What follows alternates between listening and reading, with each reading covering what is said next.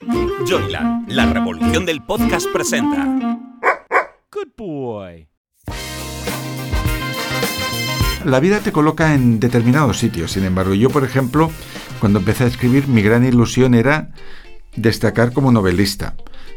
Pero sí que es cierto que hay novelas que han ido muy bien, como Amor en minúscula, que se publicó en Estados Unidos, en Alemania estuvo dos años en los más vendidos, pero que otras que han pasado desapercibidas. En cambio, escribes Ikigai y de repente todo el mundo te escribe y todo el mundo parece que le resulta útil. Entonces yo siempre digo en las charlas, sobre todo con gente joven, que para realizarte has de encontrar un punto medio entre lo que tú quieres de la vida y lo que la vida quiere de ti.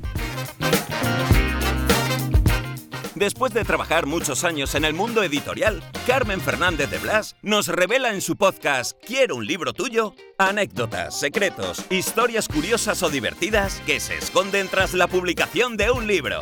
Pero, sobre todo, personas, seres humanos más que autores que merece la pena conocer y que nos presenta en cada episodio.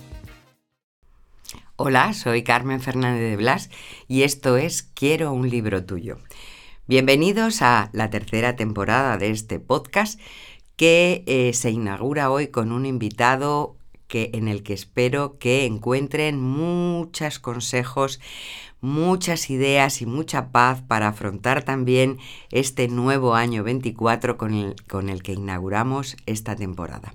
Bienvenido y gracias por estar aquí, Francés Miralles. Muy feliz, Carmen, de estar en tu espacio de haberte conocido como editora y ahora como podcaster. Estás a la altura de los tiempos y muy contento de participar aquí. Bueno, pues lo primero de todo, para quien no sepa quién es Francés Miralles, vamos a tratar de explicarles quién es. Eh, yo personalmente considero que bajo ese aspecto de hombre de paz y tranquilo late un volcán de inquietudes, porque tienen que saber nuestros oyentes que Francés es, ha sido y es todavía, es editor, es coach, es escritor, pero además escritor de muchísimos tipos de libros. Yo concretamente he tenido la oportunidad de publicarle eh, una novela que es donde le conocí, que se llama Amor en minúscula, que fue un éxito y que fue un poco un inicio de novela inspiracional. Varios bestsellers del mundo del thriller que, yo creo que fueron también eh, una aventura muy divertida para los dos y para, y para Francés. Y luego, por supuesto, libros de crecimiento y de, de crecimiento personal y de espiritualidad, que ha sido al final un poco el detonante de tu éxito que culmina yo creo con un libro que se llama Ikigai y el del que quiero que hablemos. Pero también me interesa mucho la trayectoria y que expliques cómo uno de Barcelona mm. acaba explicándonos la filosofía japonesa. Sí, eso realmente es un caso insólito en el mundo editorial porque lo lógico habría sido que Ikigai lo escribiera en japonés. Y en cambio lo escribe uno de Barcelona y uno de Valencia, aunque vive en Japón hace 20 años, Héctor García, y todo el mundo se entera de la filosofía del propósito vital, incluso en Japón. O sea, en Japón, en eh, Japón. claro, el libro de Ikigai más famoso que hay en Japón es el nuestro. Luego surgieron muchos otros que ah, chupaban rueda de todo esto y, y hicieron sus copias o sus imitaciones. ¿no? Entonces, todo esto surge, de hecho, en un viaje a Okinawa, en el que quisimos ir a la aldea de los centenarios que acababa de salir en el libro Guinness de los Récords como el lugar del mundo donde se vive más, donde hay más centenarios cada mil habitantes. Y como Héctor está casado con una mujer de Okinawa y el suegro, que es un hombre muy proactivo, que tiene supermercados, es un filósofo callejero, le dijo, vosotros dos que escribís libros, id a preguntar a estos ancianos por qué viven tanto tiempo y con tanta energía y con tanta ilusión. Entonces, ese fue el, el origen de este libro que pensábamos que sería para un mercado pequeño, para especialistas en Japón, para gente de nicho que le gusta mucho todo lo que tiene que ver con el país nipón. Y la sorpresa fue que en muy pocos meses estaba traducido ya a todo el mundo. Sí, porque ¿a cuántos idiomas has 65. Héctor, 65 Héctor, idiomas. Que, que es un friki de los datos, que es un ingeniero y un analista, él ha estado mirando de los libros que llegan a las librerías, ¿eh? porque luego las universidades tienen traducciones que, de, de, textos que no nos llegan a nosotros. Pero de los libros que han llegado a las librerías, según Héctor, textos en español es el libro más traducido después del Quijote. Caramba. No hay ningún otro que tenga 65 traducciones.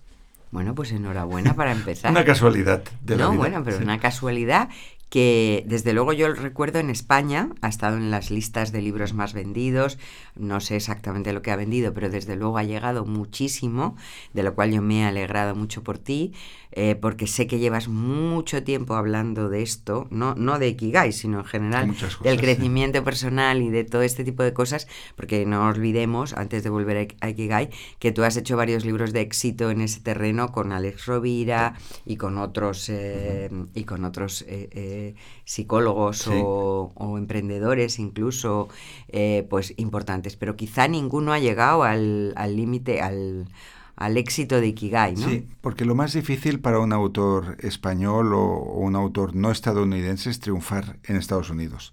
Y eso en Ikigai pasó relativamente pronto. Al cabo de un año de haber salido aquí, lo publicó Penguin en América. Oprah Winfrey lo puso como libro de la semana en su blog y eso, claro, hizo que todo el mundo leyera ese libro y que fuera muy conocido. Marie Kondo, que vivía entonces en Estados Unidos, también le dedicó un artículo y en Inglaterra el equivalente a Buenafuente de nuestro país, que se llama Chris Evans, que tenía 8 millones de seguidores en un programa de BBC, dijo, este es mi libro de la mesita de noche. Y, y fue número uno en Inglaterra una semana. Entonces el libro ha ido circulando por diferentes países. El 2020 y el 2021 fue el número uno en la India, que son muchísima la gente. India? Sí, en inglés. Y luego lo tradujeron a idiomas locales, que por eso tiene tantos, eh, tantas traducciones. Entonces, el por qué un libro se pone de moda en todo el mundo y muchos otros que hay que quizás son interesantes también no. Eso es un misterio que tú conoces bien como Sí. editora, Sí. que es imposible de prever. Cosas que pensamos que irán muy bien, pues tienen un resultado discreto y luego hay el cisne negro que decía Zaleb, ¿no? Aquello que nadie se espera de repente se convierte en una tendencia. La magia. La magia. Pero, ¿qué entiendes tú que sabes de esto? ¿Cuál es el secreto de Ikigai? Yo creo que el secreto de Ikigai eh, es dos cosas que están en este libro. Uno, que hay una visión positiva de la vejez, de la tercera edad. Porque hasta Ikigai, la gran mayoría de los libros, documentales, reportajes sobre las personas mayores eran en clave de carencia, ¿no?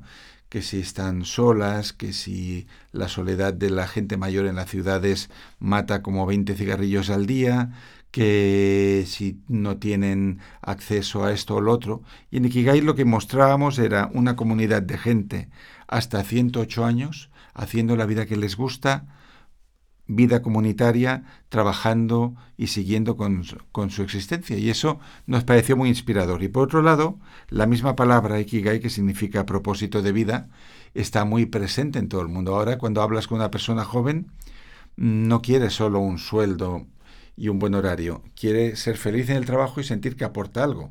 O sea que el propósito está en el centro. Yo creo que sobre todo a partir de la pandemia, el propósito vital es algo que nos preocupa a todos.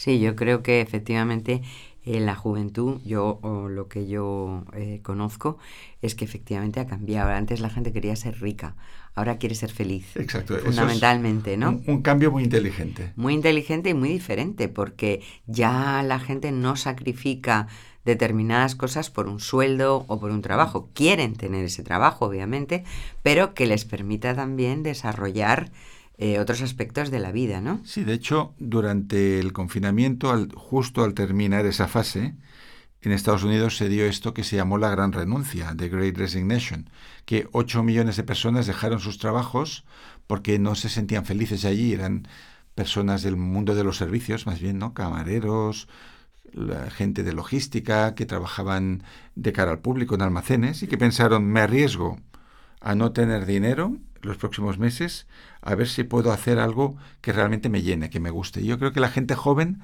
de los millennials para adelante, todos piensan de esta forma. Quieren ser felices y es lógico, ¿no?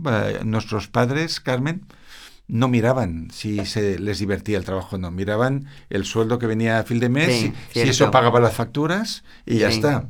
No aspirabas durante ese tiempo a, a crecer, a aprender. Ahora ha cambiado todo esto. Ha cambiado muchísimo y yo creo que para bien. Para bien. Pero me interesa mucho lo de la gente mayor porque cada vez cada vez vamos a ser más gente mayor en la pirámide poblacional, por lo menos en España. Y cada vez el tiempo de jubilación en el que seremos autónomos y activos va a ser más largo. Y la gran pregunta es qué haremos con ese tiempo. Y por eso el propósito vuelve a ser la respuesta. Y Ikigai, ¿tú crees que ayuda a la gente a entender que efectivamente se puede ser eh, feliz, activo y que el, el- el- Porque yo creo que es verdad que ha cambiado también el hecho de que antes la gente se jubilaba y casi se moría. Sí. Pero ahora no, como estamos hablando, ¿no? Y, y- pero, pero no es un problema de soledad solo. Hace poco me preguntaba una amiga, tengo que hacer una campaña sobre la gente mayor y todo es triste. Y yo le dije, mira, yo creo que no. Dile O sea, que se lea Ikigai. Claro, le- mira, se lo voy a decir ahora que lo estás oyendo, Anita, léete Ikigai. Pero sí, léete Ikigai, pero además observa la realidad, porque yo creo que, mm, que el propósito vital, este que tú, que tú propones en Ikigai, quizá hay que potenciarlo en España, ¿no? Sí, y además que ahora se habla de una nueva clase social o de una nueva actitud ante la vida que son los late bloomers, que son la gente que florece tarde, que Ah, durante toda su etapa, digamos, de padres y madres de familia, trabajadores, pues no han tenido tiempo para dedicarse a lo que les gusta y de repente un poco como tú, Carmen, ¿no? Eso te iba a Que decir, descubre me siento totalmente que, que descubre que tiene un talento que antes no ha podido desarrollar porque estaba ocupadísima con todo tipo de obligaciones y de repente pues empieza una nueva etapa que le da una satisfacción quizás mayor que lo que hacía en su trabajo oficial. Y entonces nos estamos encontrando con novelistas que empiezan a escribir a los 90 años, con gente que va a la universidad en, en Oxford, se graduó una persona con 100, que había tenido que interrumpir los estudios durante la guerra y luego los terminó. Y vemos a muchas personas que están en voluntariados, Sí. actividades artísticas, en clubes de lectura, que están muy activas. Entonces, la tercera edad, yo creo que cada vez menos lo vamos a relacionar con un centro en el que se juega al domino y a las cartas, que mi tío favorito era camarero en un lugar así, y yo de pequeño iba mucho a verlo, y que está muy bien jugar a las cartas y al parchís, ¿no? Pero que también está bien sentir la necesidad de aportar algo a la sociedad.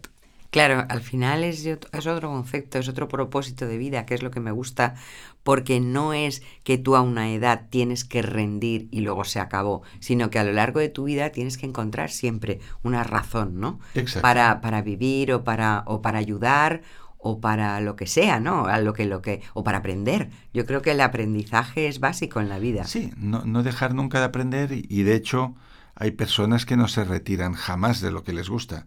Hay un famoso documental en Netflix que se llama Hero Dreams of Sushi, que sale el restaurante de sushi más famoso del mundo, que está dentro del metro, en Ginza, que el que lo lleva tiene 90 años o 92, tendrá ahora si sigue vivo, hace poco aún lo estaba, y llevaba 70 años haciendo eso y sin ninguna intención de retirarse. De hecho, él trabajaba con su hijo, que tenía 70 años, y el hijo instaba al padre a que descanse, que porque claro, e- es ir al mercado a las 5 de la mañana a comprar el mejor pescado, y el hijo le dijo, papá, ya sería hora de que te quedas en casa. Y dice, no, yo no me puedo quedar en casa porque tú no estás preparado todavía para llevar esto, solo llevas 50 años haciéndolo.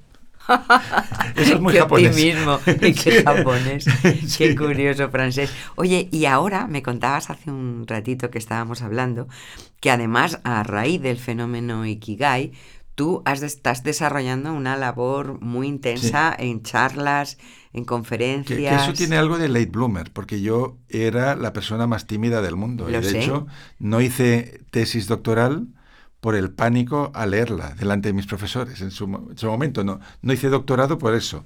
Y luego la vida te tiene misteriosos destinos y empiezas pues yendo a escuelas y a universidades y a radios y acabas dando charlas en un teatro que no lo tenías previsto. Entonces, sí que es verdad que a raíz de lo de Kigai, por ejemplo, hice una gira por la India, por todas las ciudades principales, donde había un montón de gente en los teatros que habían pagado entrada y que había que hacerlo en inglés. Entonces, bueno, una vez pasas esa prueba, dices, todo lo que sea en España va a ser fácil ahora, ¿no?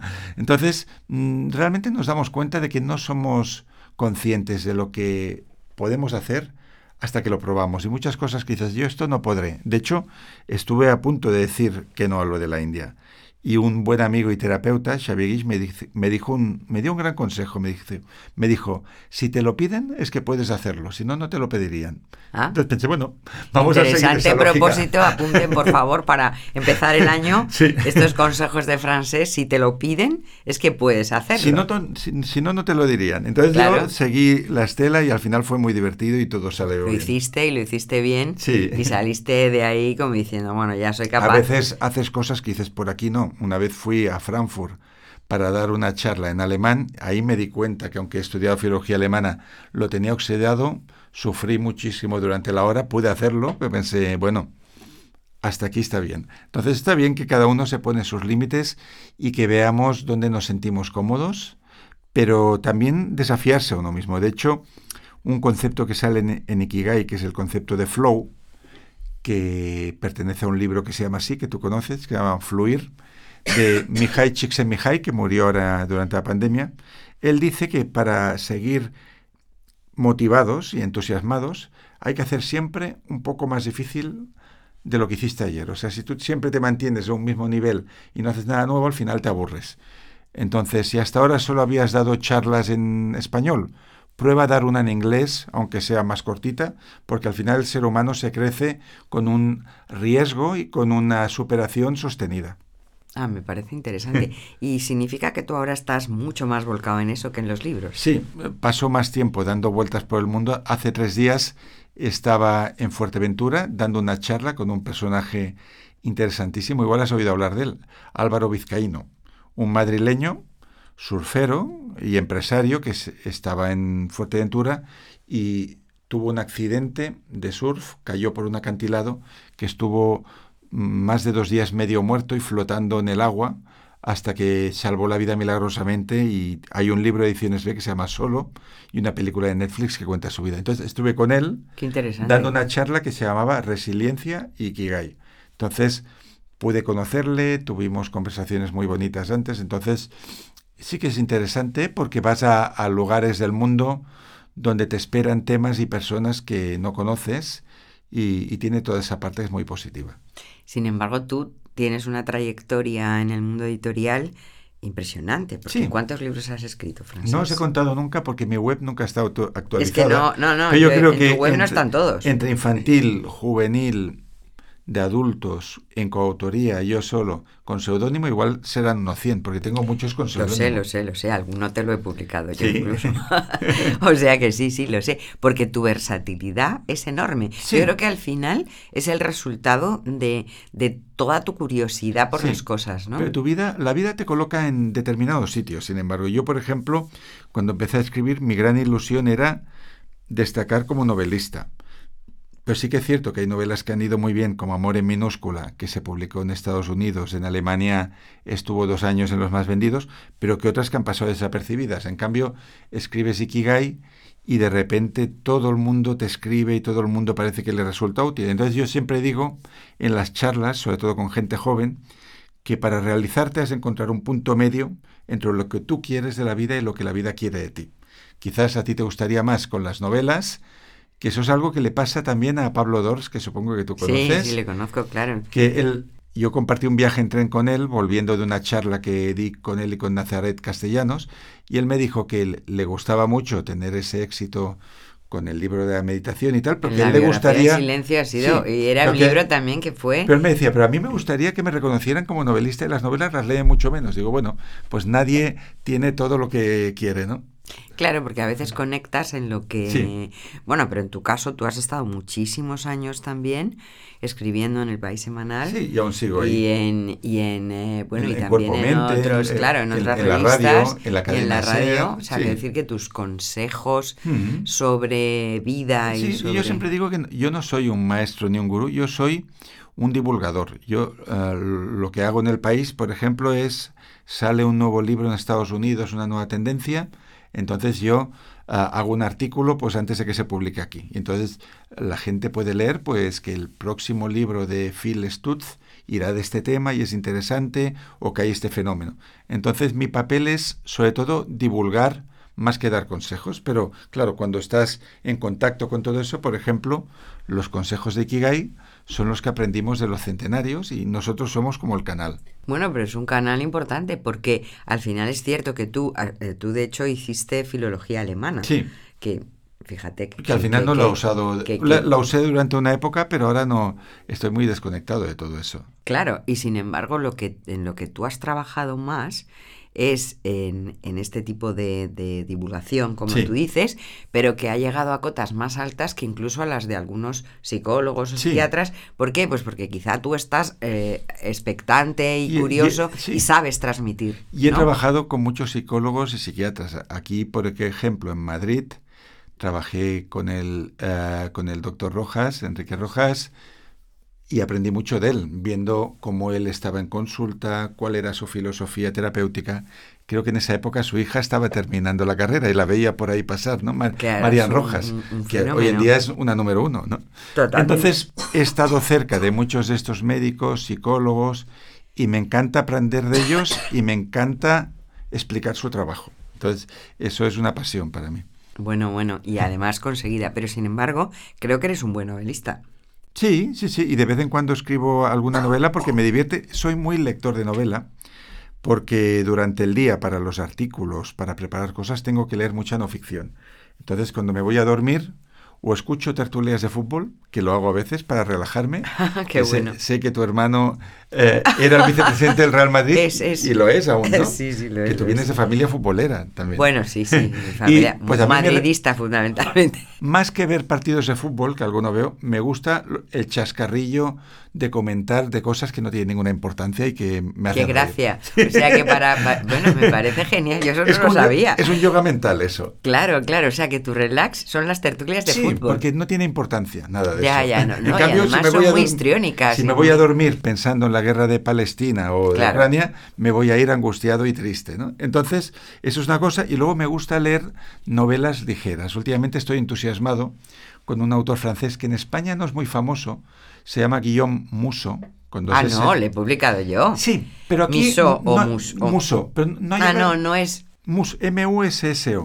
aquí no ha llegado a explotar. No, pero en Francia es un bestseller total. millones de, sí, sí, sí, Yo le he publicado dos libros. Ah, pues fíjate. Pero fueron un, eh, no fueron un éxito. No, no fueron y de éxito. hecho, él es interesante, es un autor joven que empezó a escribir después de haber tenido un accidente que creo que estuvo clínicamente muerto y inició una novela con ese punto de partida y se hizo una película que se llama Premonición con John Malkovich, que es una muy buena manera de empezar.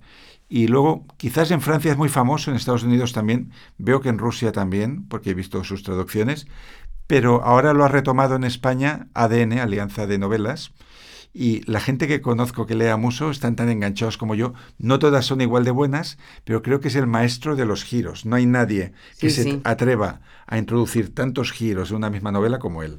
Yo le publiqué en Martínez Roca, como te publiqué a ti. Le publiqué a ti. Porque Algunas de las primeras de él. De las primeras que tuvieron un éxito bárbaro en, en Francia, porque además en esa época, no sé si tú recuerdas que Planeta tuvo una alianza con el, con el grupo francés. este Había comprado una editorial. Abbas, me parece que no, Abbas no era. Bueno, una mm. gran editorial, un gran grupo, y tuvimos bastante relación nosotros desde España con los franceses y al revés. Y eh, la verdad es que encajaba mucho en Martínez Roca y lo lanzamos con gran ilusión porque a mí me parece muy comercial. Es muy, muy comercial. Y encaja perfectamente en el sello. Pero no llegamos, quizá mm, es verdad que lo que dices tú, que las novelas tienen que tener ese punto, ese momento. Y luego he visto que lo ha publicado lo que es ahora, bueno, Alianza, de, Novelas, que, novelas, tal, que tampoco he visto que haya tenido... O sea, siempre en otros países es curioso. Sin embargo, en ¿eh? otros países es brutal. y en Francia yo he visto anuncios en, en, el metro de sus es novelas. El es el autor más leído de Francia. Yo, a los que nos están oyendo, recomendaría empezar por Central Park, que es una novela fantástica que pasa en Nueva York y que tiene como inicio una policía francesa que se despierta una mañana en un banco de Central Park y lo último que recuerda es haber estado en una fiesta en París y está esposada a un chico que lo último que recuerda es haber estado tocando saxofón en Dublín y no saben qué hacen ahí diez horas después y a partir de ahí pasan mil cosas.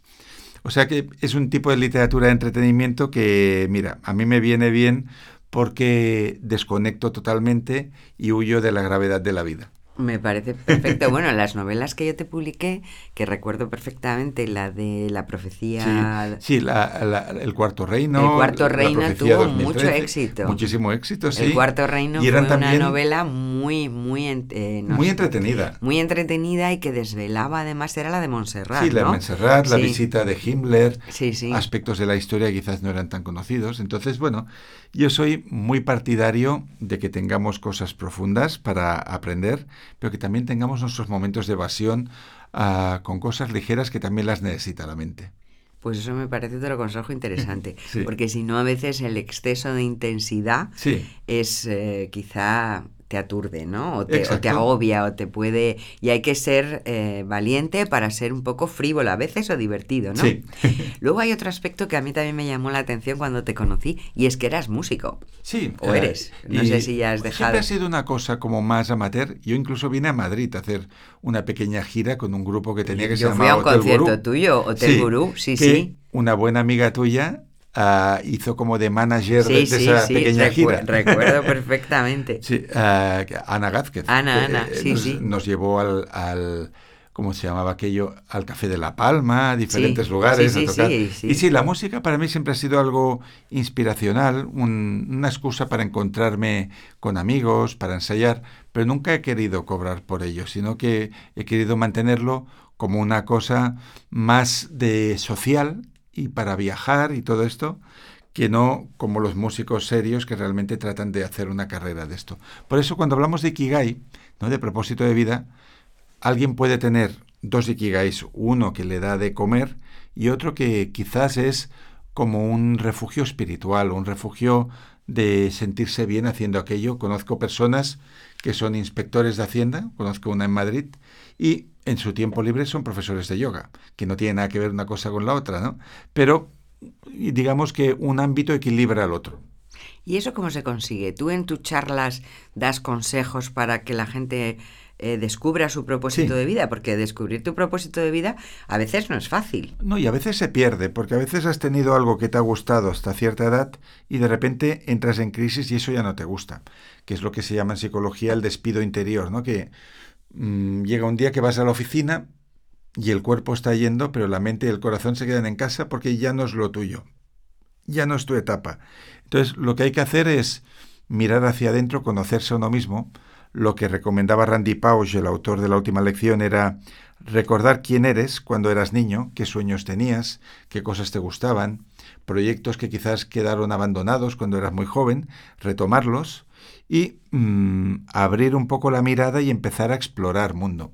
Siempre digo a los jóvenes en las charlas que el Ikigai no te vendrá a buscar al sofá de casa, ni a la consola, ni al videojuego. Vas a tener que salir, conocer gente distinta, mm, ser cooperante, mm, hacer un intercambio en algún sitio y cuanta más gente conozcas, más miradas sobre el mundo, más libros distintos, documentales, podcasts, más posibilidades hay de que suene la campana. Y en estas charlas que tú das, que en, lo que veo que estás ahora más enfocado, que sería tu Ikigai ahora, eh, ¿qué público tienes? ¿Más joven o más mayor? Visito muchas escuelas, institutos, pero también hay muchas charlas de empresa, que por ejemplo fui a dar una en Granada que era los APIs de toda España, los que venden pisos. Y dices, ¿qué tiene que ver el piso con el Ikigai? Pues bueno, hay una conexión, porque los mejores vendedores son aquellos que le dan una importancia y un significado profundo al hecho que tú no le estás vendiendo cualquier cosa al otro, le estás vendiendo su casa, el lugar donde va a ser feliz o infeliz y donde va a sentirse seguro. Entonces, el propósito está muy ligado a la empresa y a veces doy charlas pues para farmacéuticas, para todo tipo de compañías.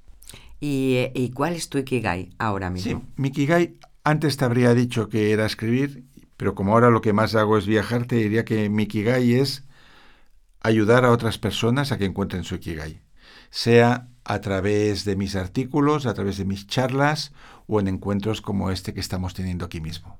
Pues mira, Frances, yo creo que no hay nada, esa frase que acabas de decir cierra perfectamente este podcast. Me encantaría que la gente buscara, leyera Ikigai, buscara su Ikigai, porque es verdad que ah, leer a francés, escuchar a francés es muy inspiracional y creo que no he podido empezar mejor esta temporada que contigo y, te deseo mm, poder compartir muchos más Ikigais y muchas más charlas. Muchas gracias. Muchas gracias a ti, Un Francés. muy grande. Hasta luego. Si te ha gustado este podcast y quieres más información, síguenos en nuestras redes sociales, arroba somos Joyland o en nuestra web joyland.es. No olvides darle al botón seguir para enterarte de nuevos episodios. Quiero un libro tuyo es una producción de Joyland. Dirección y guion, Carmen Fernández de Blas. Producción ejecutiva, Hernán Zin. Dirección de producción, Ainhoa Martín. Locutado por Fernando Simón. Diseño de sonido, Alberto Cerro. Diseño gráfico, Julia Cernuda. Edición de vídeo, Lorena Gracia. Dirección comercial, Alberto Rojas. Producción Wowland, Fernando Pastini. Redes sociales, Sergio Corredor. Una idea original de Hernán Zin. Joyland, la revolución del podcast. Una empresa del grupo Wowland.